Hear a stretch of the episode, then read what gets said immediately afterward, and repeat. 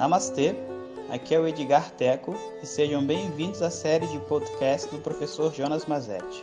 O nosso tema atual é Palavras de Luz. Om Shri. Bom, gente, o segundo ponto, né, dessa, desse processo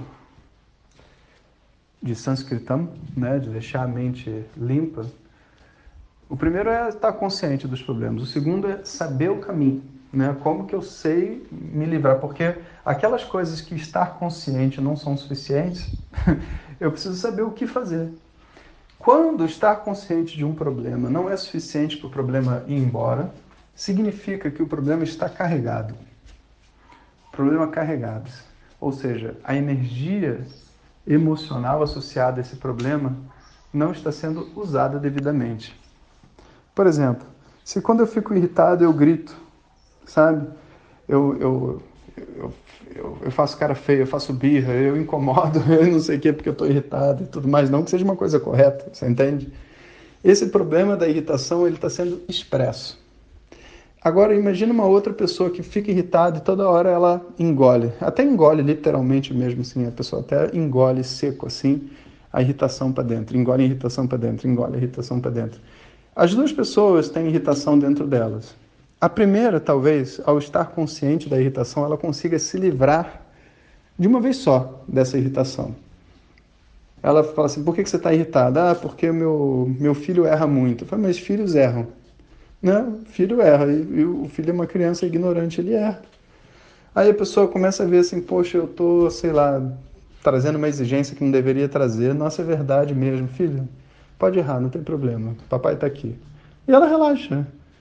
Ela sempre ficou irritada, mas ela relaxa. Agora, a outra, não. Porque a irritação, por mais que seja verdadeira, a mesmo mesmo problema e tudo mais, né? E, quando ela se torna consciente do problema, existem 50 mil gritos guardados dentro dela que ela não deu na vida dela. E você simplesmente vai falar assim: ok, eu, tô, eu, tô, eu entendo que não era para eu sentir isso, eu entendo que não faz sentido, mas eu continuo sentindo. e por quê? Porque a expressão do sentimento não foi trabalhada. E aquele sentimento, então, está com muita energia ali dentro.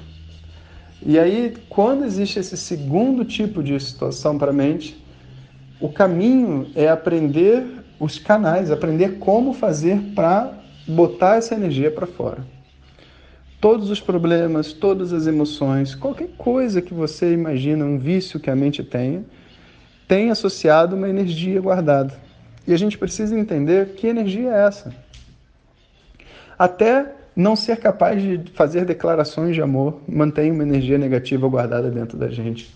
Imagina como é difícil a gente gostar das pessoas, das coisas e não poder expressar. Imagina como a nossa criança se sente Imagina uma, uma criança que não pode falar que gosta do que ela gosta, das pessoas que ela gosta. Ela finge que não gosta das pessoas que ela gosta. Imagina essa criança.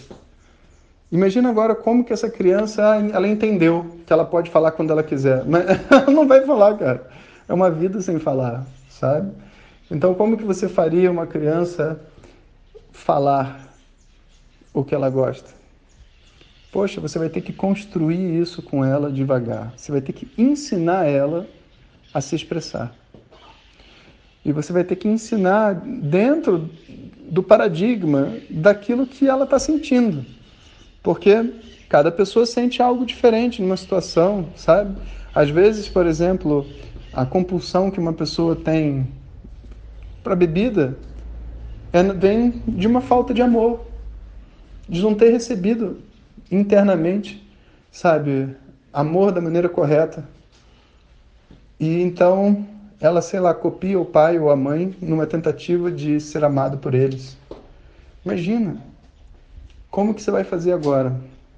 Você vai ter que se desdobrar. E aqui, para esse segundo ponto, sabe, a presença de um terapeuta é tão importante, faz tanta diferença. Professor, mas terapeuta, terapeuta, você está falando de Vedanta, como é que você está sugerindo que as pessoas façam terapia? Meu querido, é tudo uma coisa só, cara. Não tem, sabe, aqui para a mente terapêutica e aqui começa a mente vedântica ali, a mente do yoga ali, a sua mente profissional. É tudo uma mente só. Imagina, há milhares e milhares de anos atrás, as pessoas estudando Vedanta não tinha psicólogo, não tinha, mas ao mesmo tempo você morava com o mestre e com certeza esse processo terapêutico ocorria de outras formas. Se você não consegue sentar com uma pessoa e falar o que você está sentindo, se entender, como que você espera poder sair de dentro dessa arapuca que é, sabe, um, um, uma mente emocional carregada? Não vai acontecer. Então, a terapia é muito importante. É muito importante também as atividades físicas, hobbies e outras coisas que trazem a nossa energia para fora. Sabe, isso também faz muita diferença. E a gente de repente, sabe, compra um cachorrinho e descarrega a nossa maternidade. Descarrega. A mãe que a gente gostaria de ter tido, a gente vira a mãe para o cachorro. E ao ser mãe do cachorro, a gente perdoa a nossa mãe.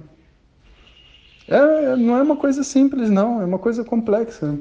Ah, então como é que eu vou saber exatamente o que fazer? Você não vai saber exatamente. Você tem que ir apalpando-se diferentes situações, sabe, sentindo o cheiro da resposta. E caso você tenha um professor, naturalmente você pode conversar com seu professor. Às vezes ele pode te dar alguns insights que te levam a boas decisões, né? Isso, inclusive, é uma coisa interessante. O professor não é terapeuta, sabe? Ah, eu vou ligar para o professor e contar o que eu estou sentindo. Não, não, não é essa a pegada. Mas o professor pode ser um guia. Pode ser um, alguém que possa dar uma luz para você, em que direção você ir, sabe? Sem ser a pessoa no qual você vai descarregar suas emoções, sabe? Não é esse o propósito do professor. Mas os professores costumam dar ótimas orientações para pessoas querendo crescer. Né? Então, esse é o segundo a situação. Então, o primeiro é estar consciente, o segundo é entender o caminho para poder purificar essa mente. E o terceiro é realmente tomar a decisão e colocar a sua energia ali dentro. A gente vai falar sobre isso amanhã. Om Shanti Shanti Shanti. Muito obrigado por ter escutado. Essas são apenas algumas gotas do infinito oceano de conhecimento da tradição védica. Para receber nossos áudios diretamente, clique no link que acompanha o título desse áudio ou baixe o nosso aplicativo Vedanta Zap. Om Tat Sat.